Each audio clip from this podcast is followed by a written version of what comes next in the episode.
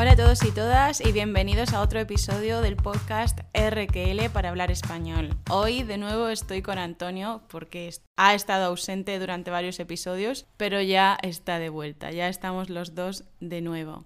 Hoy vamos a hablar de un tema un poco siniestro, un poco triste, pero creo, creemos que es importante que se hable de ello porque al final, si uno de vosotros va a España tiene que ir a un entierro, tiene que vivir una situación como esta, tiene que saber cuál es el comportamiento social habitual, cuál es el vocabulario que debería utilizar, cómo funciona. Así que aunque sea un tema triste, difícil, un poco siniestro, yo creo que es importante que, que lo conozcas. ¿No te parece, Antonio?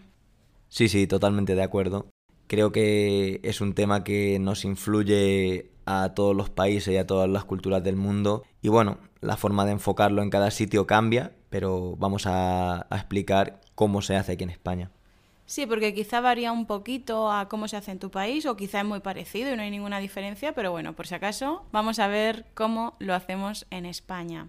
¿Qué vamos a hacer en este episodio? Por cierto, si escuchas ruido, no te asustes, ¿eh? que no es el fin del mundo aquí. Lo que pasa es que en nuestro pueblo hoy hace un viento brutal y no queremos que te quedes sin episodio porque haya un viento brutal aquí en Yigla.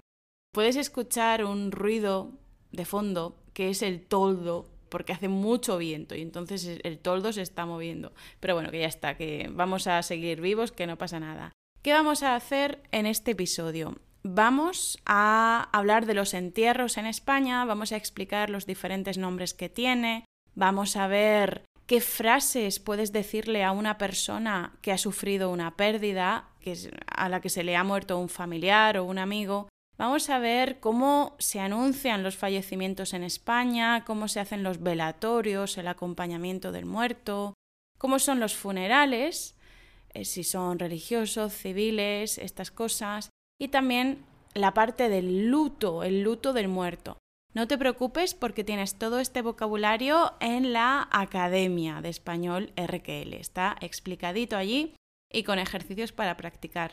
Y también vamos a hablar de cuánto cuesta un entierro en España, cuánto cuesta un entierro aproximadamente y cuánto cuestan otras cosas como por ejemplo el nicho, que ya hablaremos de lo que es.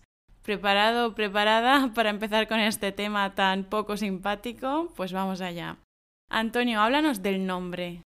Bueno, pues el nombre normalmente que se le suele dar aquí en España suele ser funeral, aunque también se le llama sepelio o entierro, pero todavía en ciertas comunidades autónomas se mantiene un nombre que se utilizaba antiguamente, que es la pompa fúnebre, la pompa que se suele relacionar con la celebración de eventos, Sí, funeral, sepelio, entierro, son palabras que utilizamos para hablar de todo ese proceso desde que muere una persona hasta que es finalmente enterrada. O sea, todo lo que sucede desde que la persona muere hasta que es enterrada o, cremada eh, se llama funeral, sepelio o entierro. Yo diría que la palabra sepelio es más formal es de un uso más formal que funeral o entierro. Así que vas a escuchar mucho más funeral y entierro de forma habitual y sepelio pues quizá en la radio, en la tele, cosas así. Es un poquito de uso más culto. En fin, sí, estas son las palabras principales para referirnos a, a todo este proceso. Y ahora te vamos a contar cuál es el vocabulario que necesitas dominar, cuáles son las frases que necesitas conocer por si muriera el familiar o el amigo de alguien que tú conozcas. ¿Qué palabras, qué frases le puedes decir? Antonio, ¿cuáles son las más típicas? Bueno, la más típica, sobre todo a nivel formal, es te acompaño en el sentimiento, que es como que tú estás acompañando a la persona en ese sentimiento tan triste y que tú también lo sientes con ella. Otras frases menos formales son siento mucho tu pérdida, lamento mucho tu pérdida o lo siento mucho. Normalmente estas frases se suelen acompañar de un apoyo de, de, la mano de la persona que da el pésame hacia la otra persona, ya sea en el codo o en el hombro, mostrándole ese sentimiento de pena. Sí, decimos frases como te acompaño en el sentimiento, o sea, lo que tú sientes, yo también lo siento, te acompaño en el sentimiento. Esta frase es la más típica te acompaño en el sentimiento. Si es tu amigo, pues a lo mejor no le dices te acompaño en el sentimiento, le dices algo más que salga del corazón, porque sí, te acompaño en el sentimiento, puede salir del corazón, pero es como una frase muy estándar. Y una frase hecha. Sí, sí, es muy estándar, así que lo más sincero que le puedes decir es lo siento mucho, lo siento mucho. Y también mucho ánimo. Sí, mucho ánimo, lo siento mucho, mucho ánimo. Puedes decirle, por ejemplo, cuenta conmigo para lo que necesites, estoy aquí para lo que necesites, ¿vale? Mostramos que estamos dispuestos a ayudar a la otra persona en lo que haga falta, en lo que sea necesario. Entonces, te acompaño en el sentimiento. Siento tu pérdida o siento mucho tu pérdida lamento tu pérdida o lamento mucho tu pérdida. Y, como ya he dicho, la más sincera, en mi opinión, la que sale más del corazón, porque la más sencilla es lo siento mucho, lo siento mucho. ¿Y qué hacemos a la misma vez que decimos esto? Pues tocaremos, como ha dicho Antonio, tocaremos el brazo de la otra persona para infundirle ánimos, como una señal de consolación, como para consolar a la, otra persona apoyaremos nuestra mano en su hombro o en su brazo y apretaremos ligeramente. Esto quizá en, tu país no se hace, no lo sé. Sé que en algunos países no, porque el contacto físico no es tan habitual en otros países, pero en España sí. En España vamos a tocar el hombro o el brazo de la otra persona para mostrarle ese apoyo. Y también muchas veces, como estamos saludando, también vamos a dar dos besos o vamos a dar un abrazo. Siempre depende del nivel de confianza, ¿no? Si es un amigo o un familiar, le daremos un abrazo. Pues sí, ahora vamos a pasar a, explicar un poquito cómo funciona todo el proceso desde que una persona se muere hasta que es enterrada. Y bueno, lo primero que se suele hacer es anunciar el fallecimiento de la persona en cuestión y normalmente se suele encargar la familia más cercana y algunos amigos que son que tienen mucha relación con la familia, que son los que suelen avisar a toda la gente que conocen y que tiene relación con, con el fallecido, se ponen en contacto con ellos, explican lo que ha sucedido, cuándo ha sucedido, cómo ha sucedido y bueno, y a partir de ahí esa es la primera llamada para, para que la gente se entere de que alguien ha fallecido. Sí, son los familiares más cercanos. Entonces, por ejemplo, Sí, una persona empieza a hacer, bueno, varias personas, por ejemplo, si muere un padre, pues los hijos son los que van a empezar a hacer las llamadas al resto de la familia o le van a pedir, oye, mira, avisa tú a estas otras personas y así, se hace como una especie de red. Supongo que esto es igual en todo el mundo, no, no es necesario explicarlo demasiado. Otras cosas que se hacen en España para avisar del fallecimiento de una persona es a través de las necrológicas de unos anuncios, bueno, las necrológicas, necro significa muerte, muerto, son anuncios en la radio o son anuncios en la televisión. Hablo de la televisión local y de la radio local. En ellas se dice, ha muerto esta persona. Vamos a hablar del caso de nuestro pueblo. ¿eh? En el caso de nuestro pueblo, que será igual en otros pueblos y barrios de ciudades, se dice quién ha muerto, su nombre y apellidos, sus padres, sus hijos y si tenía algún mote, algún apodo, como por ejemplo, a ver, Pepe el Botella. Pues ese el Botella se le conoce como el Botella se añade, la verdad es que no es el nombre más, más apropiado, el botella, porque a lo mejor era alcohólico. Lo digo de broma, ¿eh? Venga, por aportar un poco de humor a este tema. Bueno, Pepe el botella pues si tenía ese apodo, se dirá en la radio, se dirá en la tele. Y estoy hablando de... Antonio, por favor. Estoy hablando de... Em, eso, de una radio local. Obviamente a nivel nacional nadie le importa que alguien se muera en Murcia. Antonio está aquí muriéndose de risa. A nadie le importa que alguien se muera en Murcia o alguien se muera en Barcelona. No tiene nada que ver, ¿no? Una cosa con la otra. Es a nivel local. ¿Qué más cosas? También se va a decir la edad en la radio o en la tele. Ha muerto no sé quién a la edad de, no sé cuántos años. Era hijo de y padre de bla bla bla y bla bla bla. Y ya está. Y también dicen en la radio o en la tele cuál va a ser el lugar del velatorio y del entierro. Exacto. Y también otra cosa muy común es que se hagan esquelas en los periódicos, que es publicar la noticia del fallecimiento de la persona junto a una cruz, el nombre, eh, lo mismo que, que la necrológica, ¿no? El nombre, el apodo, los familiares, la edad y el lugar donde se va a celebrar el, velatorio y luego posteriormente el entierro. Aparte de esto, a la misma vez que, que se van avisando a los familiares, se suele poner en contacto a la familia con la empresa funeraria para que empiecen todos los trámites y todas las cuestiones relativas al fallecimiento y al entierro de la persona. Más tarde hablaremos de cuánto cuesta aproximadamente eh, toda esta parte ¿no? de, de la funeraria. Más tarde hablaremos de eso. Pero vamos a hablar, vamos a explicar ahora cómo es este proceso en España de velar a un muerto. Lo más normal es velarlo en un velatorio, es decir, acompañar al fallecido en un velatorio, en una funeraria, pero antes eh, se solían hacer en las casas. De hecho, he preguntado a mi abuela y me ha dicho que el último eh, velatorio que tuvo ella en una casa fue en el, en el entierro de su abuela. Cuando murió su abuela, le hicieron el velatorio en la casa. Quitaron los muebles del salón, colocaron candelabros con sus velas, en fin, colocaron varias cosas, como por ejemplo también flores, coronas de flores, y velaron a su abuela en la casa. Pero ahora lo más normal, de hecho nosotros nunca jamás hemos ido a un velatorio en una casa, lo más normal es hacerlo en la funeraria.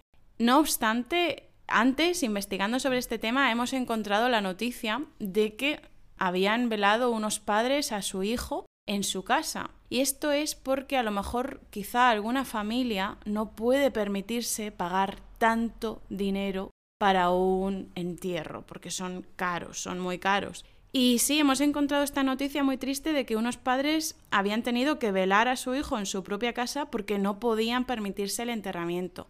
Y fue en este caso, el ayuntamiento quien financió, quien pagó el resto del, del, funeral. Así que les ayudaron desde el ayuntamiento y desde la funeraria, pero el velatorio lo hicieron en la casa. Y es legal, es completamente legal todavía, pero no es normal, ¿eh? no es lo habitual. Normalmente se hace en una funeraria. A la funeraria, que es la empresa, normalmente la vamos a llamar tanatorio, ¿sí? A esta a este centro funerario o funeraria, que tiene varios nombres, lo vamos a llamar habitualmente tanatorio.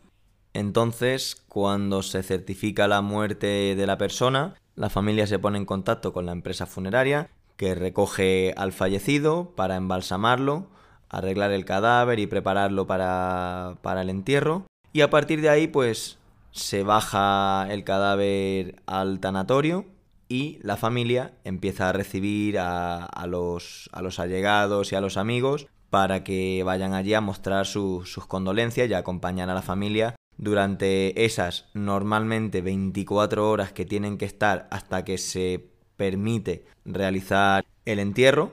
En otros casos seguramente puede ser de más tiempo, pero bueno, en España actualmente lo más normal es que sean 24 horas. Bueno, yo tengo que decir algo sobre lo que ha dicho Antonio, que seguro que más de uno os habéis quedado pensando. ¿Se baja al muerto al tanatorio? ¿Qué carajo es eso? Y es que el español es maravilloso, chicos. Cuando nosotros tenemos la perspectiva de que hay una, una bajada, una cuesta hacia abajo o hacia arriba, vamos a utilizar el verbo subir o el verbo bajar. Por ejemplo, si algo con respecto a nosotros está a una distancia para la que tenemos que subir una cuesta, subir una cuesta que está inclinado hacia arriba, pues vamos a decir, tengo que subir al supermercado, subir al supermercado porque el supermercado con respecto a mi casa o al lugar en el que estoy está más elevado. Sin embargo, si está en bajada, en una cuesta hacia abajo, vamos a decir, tengo que bajar al supermercado. ¿Y entonces qué pasa? que en nuestro pueblo el tanatorio está en una bajada, está en una cuesta hacia abajo. Así que cuando en nuestro pueblo tenemos que ir al tanatorio, decimos voy a bajar al tanatorio porque está, pues eso, en cuesta hacia abajo. Pues eso, el velatorio eh, se puede considerar como la parte más pública de todo este evento del fallecimiento de una persona. Y bueno, pues están acondicionados, para, para, todas estas cuestiones acerca de los fallecidos, tienen varias salas y bueno, pues las familias y amigos van entrando a la sala correspondiente, hay normalmente un espacio donde se reúne la gente y luego detrás de un cristal se suele poner el, el ataúd del fallecido y hasta ahora, hasta antes del COVID me refiero, normalmente se mostraba la cara del fallecido ya embalsamado y arreglado y preparado para que la gente pues lo fuera viendo y lo fuera despidiendo. Sí, eso es en, en, el tanatorio, ¿no? En el tanatorio es donde tenemos varias salas por si hay varias personas que han muerto a la misma vez. La sala es bastante grande, estamos hablando en general, ¿eh? lógicamente no conocemos todos los tanatorios de España, pero en general en los tanatorios las salas son bastante grandes, con sofás, sillones, para que la gente pueda sentarse allí, tumbarse, dormir, porque ahora hablaremos de esto, de dormir allí. Y como ha explicado Antonio, en el tanatorio hay una sala aparte, separada de la sala de las visitas través, por un cristal. Hay un cristal que separa la sala donde está el fallecido de la sala en la que están las visitas. Se coloca el ataúd con el fallecido abierto o cerrado según lo que prefiera la familia es bastante habitual que se coloque abierto a no ser que el muerto haya sufrido un accidente o que tenga la cara mal por alguna razón, de las manchas de la edad, lo que sea, las manchas de la muerte.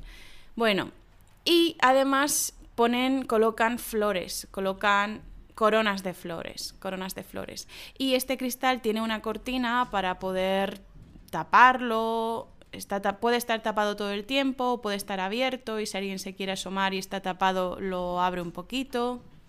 Esas coronas de flores que ha dicho Lucía suelen llevar unas cintas con unos mensajes que suelen decir quién las ha comprado. Por ejemplo, tu familia y amigos, eh, tus hermanos. Y con una frase de deseo o, o de cualquier frase dirigida al muerto. Tus hijos no te olvidan. Tu familia que te quiere. Sí, tu familia que te quiere.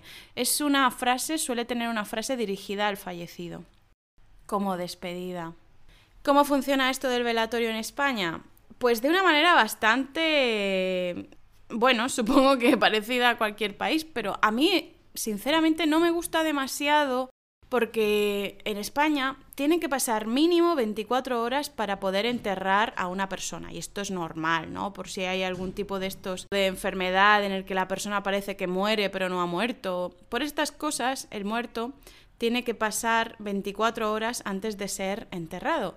Y entonces todas esas 24 horas mínimas va a estar en el tanatorio, siendo velado. Porque recuerdo, un velatorio es de velar, velar al muerto, acompañarlo. Son mínimo 24 horas, pero claro, no se puede enterrar de noche y no se puede enterrar a partir de cierta hora de la tarde. Así que si la persona ha fallecido pues de noche, ¿qué puede pasar? Que transcurran más de 24 horas hasta el enterramiento del fallecido y la familia tiene que estar más de 24 horas turnándose para estar en el velatorio. ¿eh? Esta es la parte más difícil de este proceso, porque el entierro, una vez ha terminado el velatorio, es mucho más rápido. Pero en el tanatorio tienen que estar muchísimas horas. Y además era bastante común antes, y todavía muchas personas lo hacen, quedarse a pasar la noche en el tanatorio con la persona fallecida. Los familiares más cercanos, los hijos, los hermanos o los padres, por desgracia, si es que se les ha muerto un hijo, se quedarán a pasar la noche en el tanatorio junto a su familiar fallecido. Y por esto es tan cómodo el tanatorio, por esto tiene sus sofás, etcétera, para que puedan dormir allí. Como hemos dicho antes, la familia avisará al resto de familiares y amigos para que sepan que esta persona ha fallecido y se irán turnando o estarán casi todo el tiempo dentro del tanatorio para recibir a, todas esas personas que vayan a despedir al muerto y darle el pésame a la familia. Porque esto es lo que se hace cuando nos enteramos de que una persona que conocíamos ha muerto o que ha muerto un familiar de una persona cercana a nosotras, a nosotros, tenemos que ir a despedirlo, tenemos que ir a dar el pésame a la familia o, a cualquier persona cercana allí al tanatorio. Entonces, los familiares van a estar allí todas esas 24 horas, haciendo pequeñas pausas para irse a comer, todas esas 24 horas recibiendo a la gente, recibiendo el pésame de la gente, hasta que transcurran esas horas legales y puedan proceder con el entierro. Entonces va a ser en este momento, si muere eh, el familiar de algún amigo tuyo o algo así, va a ser en este momento cuando tú vayas al tanatorio a dar el pésame. Vas a decir, siento mucho tu pérdida y todas estas frases que hemos explicado al comienzo del episodio. Mucha gente suele ir solamente al velatorio y luego ya no se acerca al entierro en caso de que normalmente sea en una iglesia o se haga cualquier celebración, ya sea porque no puede ir o porque no tiene tanta confianza o porque simplemente pues bueno, no, no quiere ir a la celebración del entierro porque entiende que es algo más familiar, pero normalmente todos los amigos y personas conocidas donde seguro seguro van a estar es en el velatorio. Sí, hay gente que no va al funeral porque a lo mejor es religioso, está en la iglesia y no les interesa, o porque no lo ven necesario, como ya han ido a la primera parte, que es el, el velatorio, pues ya no consideran necesario ir a la iglesia o al lugar donde se haga el resto del funeral. Pero las personas mayores, que son muy cumplidas en este aspecto, siempre irán a las dos cosas. Las personas mayores siempre irán a las, a las dos cosas. Ya las personas que van siendo más jóvenes no tienen tantas obligaciones sociales, no sienten esta presión típica tradicional y no se preocupan tanto por ir a las dos cosas. Van a una y listo. A partir de aquí, bueno, pues una vez finalizado el velatorio, la empresa funeraria recoge al fallecido en su ataúd y nada, y traslada a la familia y al fallecido al lugar donde se vaya a celebrar el entierro. Y lo va a hacer en el coche que llamamos eh, coloquialmente el coche de los muertos. El coche de los muertos, lo llamamos así coloquialmente. Este coche de los muertos es un coche negro, largo, con cortinas para que no se vea el ataúd y que transporta muchas veces flores, ¿no? Coronas de flores.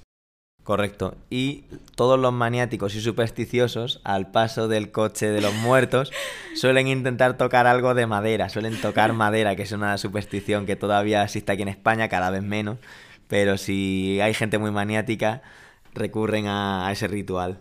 Sí, ya sabéis que en otro episodio estuvimos hablando de las supersticiones en España, así que si no lo has escuchado, ya puedes hacerlo después de este episodio, ¿eh? Pues sí, hay gente que cuando ve pasar el coche de los muertos intenta tocar madera para que no, para que no tenga mala suerte.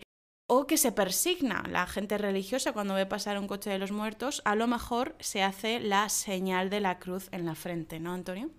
Sí, bueno, y normalmente en España los funerales, entierros, suelen ser de dos tipos. Los más habituales todavía, que son los religiosos, y luego unos que se han venido desarrollando a partir de que España entró en el proceso democrático y se abrió y ya no tenía ese condicionamiento religioso, que son los funerales civiles. Los funerales religiosos, como hemos dicho, que suelen ser los más habituales, tienen una misa de difuntos, previamente al entierro, en la que el sacerdote, pues bueno, eh, una vez que entra el ataúd en la iglesia, portado por la familia o por la empresa funeraria, pues lo rocía con agua bendita, lo bendice para su descanso eterno y a partir de ahí se da una misa. Sí, esto son detalles culturales, ¿no? Detalles culturales importantes. Cuando sale, cuando tienen que sacar el ataúd del coche de los muertos, lo normal es que lo hagan los familiares, como una especie de portar al fallecido pues una última vez. Sacan el ataúd del coche de los muertos y lo transportan sobre sus hombros hasta el interior de la iglesia. Y ahí, como ha dicho Antonio, pues el cura eh, le echa agua bendita, le rocía agua bendita sobre el ataúd y da una misa da una misa que puede durar en torno a una hora, un poquito menos. Media, media hora, 45 minutos como muchísimo. Siempre depende del cura. Si el cura, como decimos, tiene mucho rollo, si habla muchísimo, pues se puede extender hasta una hora. Pero si tenemos suerte y no se extiende demasiado, pues puede durar 45 minutos. Y yo creo que muy pocas veces he visto un entierro de, en la iglesia de media hora, ¿eh? Media hora es corto. Ya tiene que tener pocas ganas el cura. Pero sí, en torno a los 45 minutos diría que es lo más habitual. Y estamos hablando, ahora ya sí, estamos hablando de, de los entierros en nuestro pueblo. Porque quizá en las grandes ciudades tienen muchos más muertos, no sé, y van más a piñón, van más rápido para despedir, despedir a los fallecidos en las misas. Vamos a centrarnos en nuestro pueblo, en nuestra parte, porque es lo que conocemos y aunque hemos investigado en Internet y hemos preguntado a otras personas, mm, creemos que esto sucede en la mayor parte de los pueblos de España y es, un, es bastante curioso. Es bastante curioso lo que, os lo que te vamos a contar ahora. A ver qué te parece. Es cómo actúa la gente cuando ha terminado la misa. ¿Cómo actúa la gente, Antonio? Lo más habitual suele ser que la familia siempre está en los primeros bancos, en los que están más cerca del púlpito, y al acabar la misa, la gente se reúne en fila de a uno, en fila india, van pasando uno a uno por delante de la familia y o bien echándole la mano y dando un abrazo, o bien mirándoles y, diciéndoles las palabras, pues bueno, van diciendo todas las frases que dijimos al principio, ese vocabulario de te acompaño en el sentimiento, siento mucho tu pérdida, lo lamento mucho, lo siento mucho, y van pasando uno a uno dándole a todas las personas familiares que están en los primeros bancos situadas, le van dando eh, el pésame, se llama, le van dando el pésame, uno a uno van pasando, que si hay mucho conocido se puede hacer bastante largo, porque normalmente en los pueblos cuando alguien es bastante conocido, la fila suele ser bastante larga. Y bueno, pues se va pasando uno a uno, la familia va diciendo muchísimas gracias, te lo agradezco, y, bueno, pues va pasando la, fila poco a poco.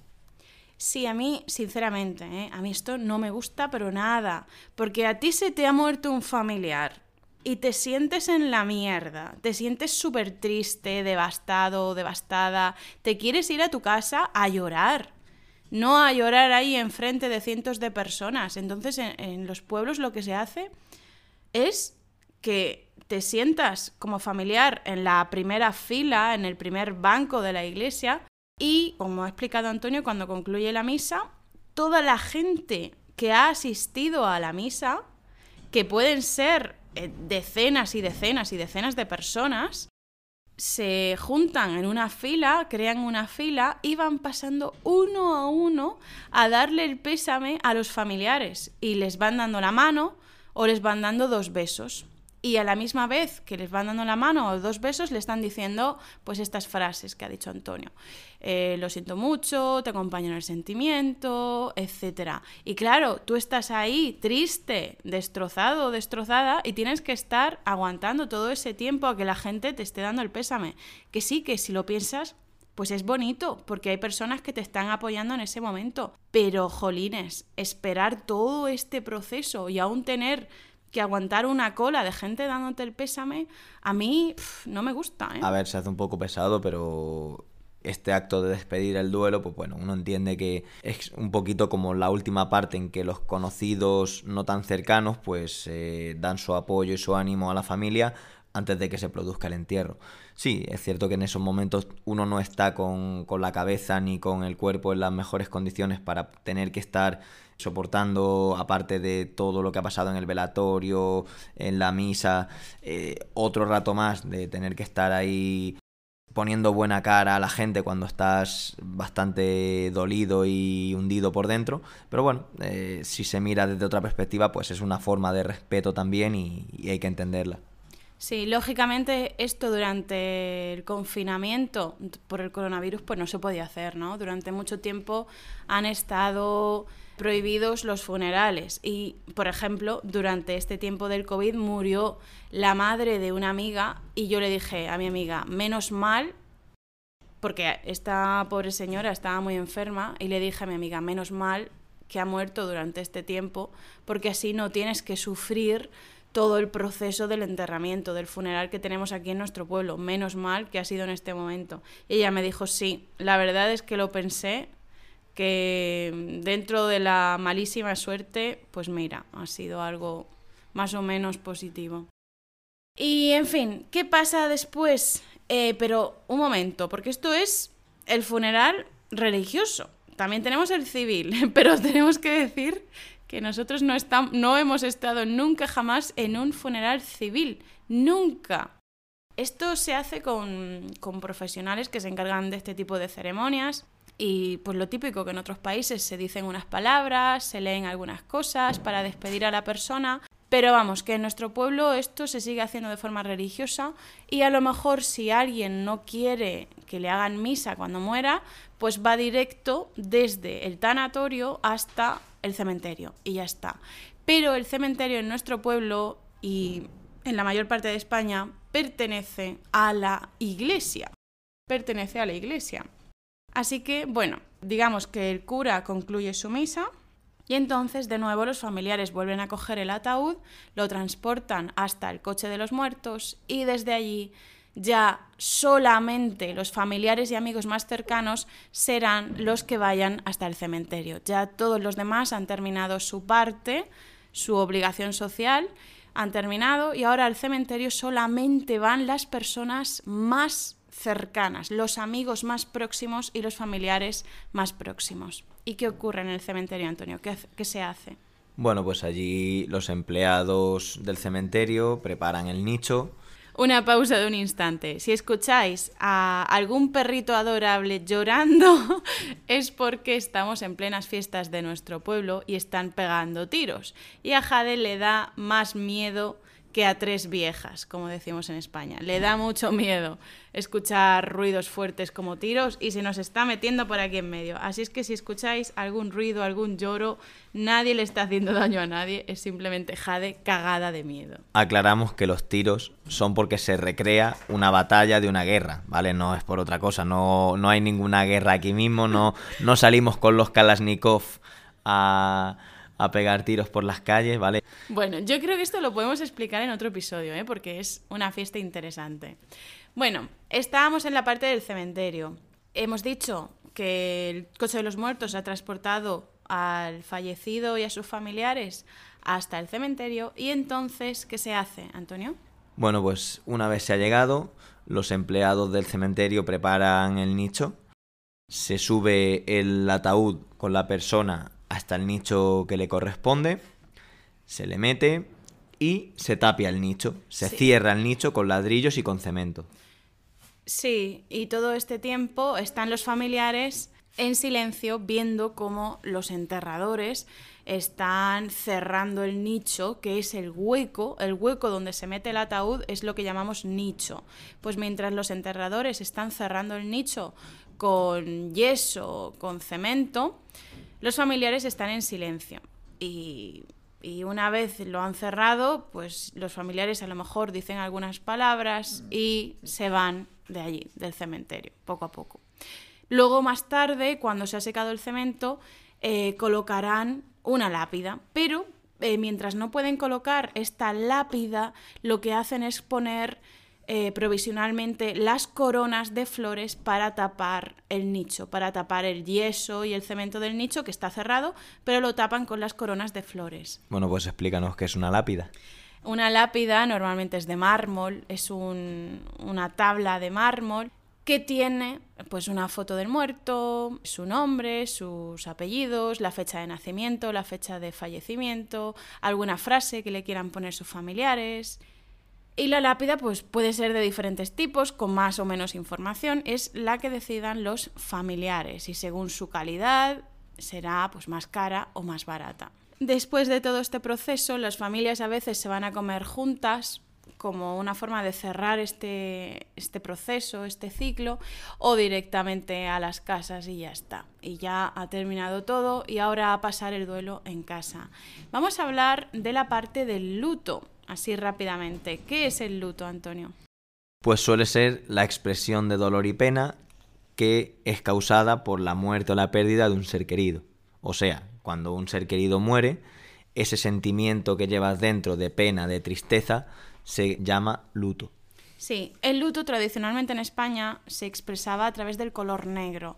Entonces, por cierto, os hacemos aquí una recomendación literaria que es La casa de Bernarda Alba de García Lorca. Eh, García Lorca aquí en esta obra hace una crítica súper fuerte de la España más profunda, de, los pueblos de Andalucía, o de cualquier pueblo, básicamente. En, la que en, en, esta obra García Lorca hace una exageración de cómo es este proceso de luto en las familias, por ejemplo, que no pueden salir a la calle las mujeres en varios años, eh, que tienen que vestir de negro, que no pueden quedar con nadie, no pueden quedar con amigos, no pueden hacer nada. Todo tiene que ser en la casa, con poca luz, de negro, sin vida social. Lo hace como una crítica. ¿eh? García Lorca escribió esta obra en el siglo XX, a principios del siglo XX. Sí, pero porque estas costumbres existían, sobre todo en los pueblos, y bueno, se llevaba a un extremo bastante grande en el que sobre todo las mujeres, la viuda y, los hijos, pues estaban... las hijas. Hijos e hijas, estaban, sobre todo las hijas, las mujeres, las viudas y las hijas, estaban casi estigmatizadas porque tenían que, que perder casi su vida porque... Durante un tiempo. Sí, pero, pero bueno, al final, sobre todo para la, para la viuda, era casi una condena porque ya el resto de su vida parece que no podía hacer otra cosa que vestir de negro, estar encerrada y no tener ningún tipo de vida social. Y bueno, pues en la obra esta de La Casa de Bernarda Alba de Federico García Lorca se refleja bastante bien eh, hasta qué punto se llegaba en ciertos casos. Sí, sí, obviamente es una exageración porque la, la matriarca Bernarda Alba quiere encerrar a sus hijas durante varios años. Esto lógicamente no se hacía, pero sí se hacía eso de que eh, tuvieran que vestir de negro durante muchos años y que la viuda, la viuda, la mujer que había perdido a su marido, tenía que vestir de negro para el resto de su vida. Obviamente esto ya no se hace. Pero las personas mayores, sobre todo las mujeres, siguen haciendo esto. Mi, abuela, por ejemplo, cuando falleció mi abuelo, estuvo, ya no recuerdo cuánto tiempo, y creo que alguna vez hemos hablado de esto en el podcast, me suena, pero estuvo más de un año, no recuerdo cuánto, pero más de un año vistiendo todos los días de negro, todos los días vistiendo Aquí tenemos a una niña asustada. Que también es negra. que también es negra. Bueno, vistiendo todos los días. Jade, estamos hablando de entierros, pero no hace falta que llores, que no ha muerto nadie ahora. Vistiendo de negro. En fin, esto ya no se hace, ¿eh? No, hoy en día lo normal es que, bueno, durante. desde que fallece la persona hasta como mucho unos cuantos días después, pues la familia más cercana se vista con colores oscuros o de negro, pero bueno, que enseguida vuelven a recuperar poco a poco su vida normal y ya no tienen ninguna obligación de hacerlo. Es simplemente, bueno, pues para demostrar un poco la pena, la tristeza, pues en el entierro, en los días que dura un poco esa celebración se viste de un color oscuro de negro, pero bueno, una vez que, eso ya va pasando, se recupera la normalidad y, los colores y la vestimenta ya no tienen ninguna obligación de ser negra ni, ni ser ropa sobria, que no enseñe nada, que sea ropa... No, no sé cómo explicarlo. Eh, ropa... Iba a decir de viejo, pero no. ropa muy austera. Austera, bueno, sí. El caso es que estas cosas ya no se hacen, es más típico de personas mayores. Y bueno, que nada más, que, quizá si vas a un entierro, simplemente ten en cuenta que no tienes la obligación de ir vestido o vestida de negro, pero no vayas con colores llamativos, no vayas con colores alegres a un entierro. Lo habitual es ir con colores apagados, ¿sí? tonos suaves. Bien, ¿y cuánto suele costar un, un entierro en España, Lucía? Depende de la ciudad, obviamente. No valdrá lo mismo un entierro en Madrid, en Barcelona, que en un pueblo. Pero aún así son muy caros. ¿eh? Vamos a hablar de lo que vale en nuestro pueblo. En nuestro pueblo, lo mínimo que te puedes gastar en un entierro son 3.000 euros. Y en el resto de España, más de lo mismo. Es bastante difícil que una familia se gaste menos de 3.000 euros en un entierro. Porque tienen que comprar el nicho, tienen que comprar la lápida, tienen que pagar a, la funeraria, son muchísimos gastos y todo esto en total van a ser mínimo 3.000 o 3.500 euros. Además, no hemos dicho que las cremaciones, las incineraciones son cada vez más habituales en España.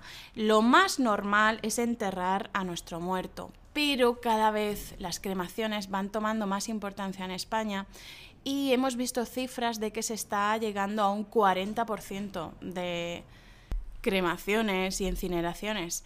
Así que, bueno, nosotros todavía no hemos presenciado ningún caso, sí que conocemos, hemos escuchado de otras personas a cuyos familiares han cremado, los han incinerado, pero todavía todos los muertos, que todos los fallecimientos que ha habido en nuestra familia han sido despedidos a través de un funeral con enterramiento. Bueno, para el enterramiento, otra cosa que necesitamos hacer es comprar el nicho. El nicho del cementerio, el lugar donde va a estar nuestro cuerpo, tenemos que comprarlo y tenemos que pagarlo cada año. Aunque, por ejemplo, en nuestro pueblo se puede pagar cada cinco años. Y no es caro, pero si tenemos que pagar el nicho de cada uno de nuestros antepasados fallecidos, pues vaya. Son, eh, por ejemplo, en nuestro pueblo 18 euros con 20 céntimos cada 5 años. Que sí es barato, pero si tienes que pagar el nicho de tus abuelos, de tus padres, de tus hermanos, pues en fin, va subiendo. Y es bastante común en los pueblos comprar los nichos de una familia entera. Esto es bastante siniestro, ¿no? Comprar tu nicho. Pero es que se suele hacer por una razón. Y es que que la familia, cuando muera, pues no esté muy separada en el cementerio, que esté en la misma zona. Bueno, un nicho o un pequeño panteón. Claro, pero el panteón es más... un poquito más pijo. Es un poquito más exclusivo. sí, eso, eso para nosotros no. y como, como anécdota, mi madre hace unos meses me dijo, qué cabrona, qué cabrona. Me dijo, me he comprado un piso. Y le dije, pues no será por el dinero que tienes. y la, la personaje, mi madre, me decía que se había comprado un piso de coña, de broma. Lo que realmente había hecho era comprarse un nicho. Pero bueno, no se compró un nicho. Eh, no fue ella, fue mi abuela. Mi abuela le compró un nicho a mi madre, porque es lo que se suele hacer en las familias. Es un poco siniestro, ¿no? Es un poco siniestro, pero es para que no terminen muy lejos en el cementerio. Y luego, pues, bueno, esto viene también un poquito de toda esta tradición cristiana, católica de aquí de España, de la importancia que tiene la muerte. Y todo eso pues lleva a que durante la vida se esté preparando ya ese proceso de la muerte, y se piense en todo ello y desde desde muchos años antes de que ocurra la muerte, pues ya se pagan seguros de fallecimiento para ir eh, pagando los gastos poco a poco de lo que cuando llegue el momento, pues será tu fallecimiento y tu entierro. En fin, muchísimas cosas y ya llevamos mucho tiempo hablando y aquí Jade quiere a su mamá y a su papá para cuidarla porque está cagada por culpa de los tiros. Así que dejamos ya el episodio y te recordamos que tienes todo el vocabulario de este episodio y ejercicios para practicar en la Academia de Español RQL. Hasta muy pronto. Chao. Adiós.